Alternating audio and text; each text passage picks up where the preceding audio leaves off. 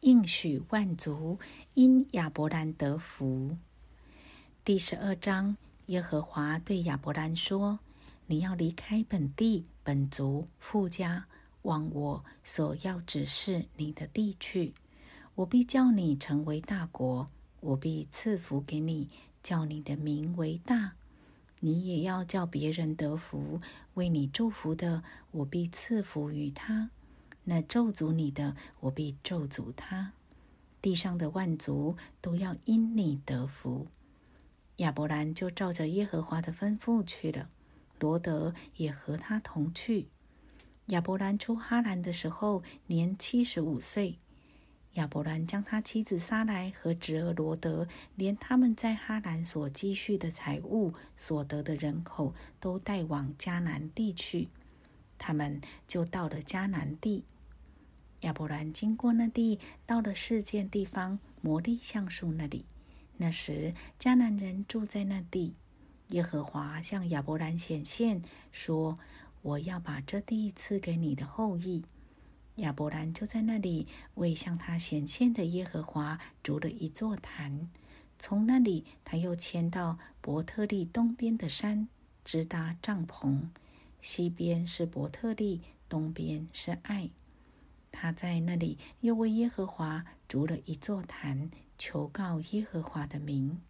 后来亚伯兰又渐渐迁往南地去。亚伯兰因饥荒下埃及，并受法老责备，那地遭遇饥荒。因饥荒甚大，亚伯兰就向埃及去，要在那里暂居。